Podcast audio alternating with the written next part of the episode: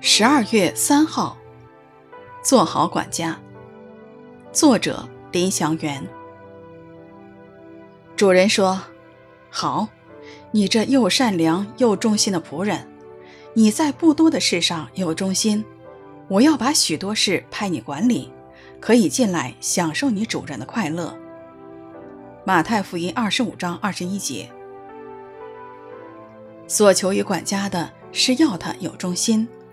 格林多前书四章二节。基督徒对今生应该有怎样的态度呢？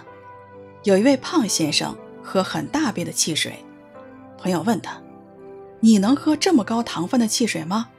他说：“不要紧，反正都死。”有些基督徒也说：“主快来了，所以我就及时行乐吧。”这都是没有用严肃的态度面对今生。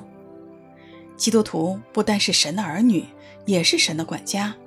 神把今生托给我们管理，我们要做好管家，向主交账时才能得主赏赐。今生好像一个为着永恒的实习，也是一个考验，一个操练。今天怎样生活，管理神给我的资源，决定了永恒里领受怎样的赏赐。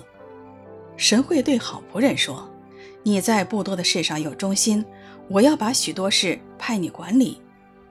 所以，我们不要及时行乐，醉生梦死。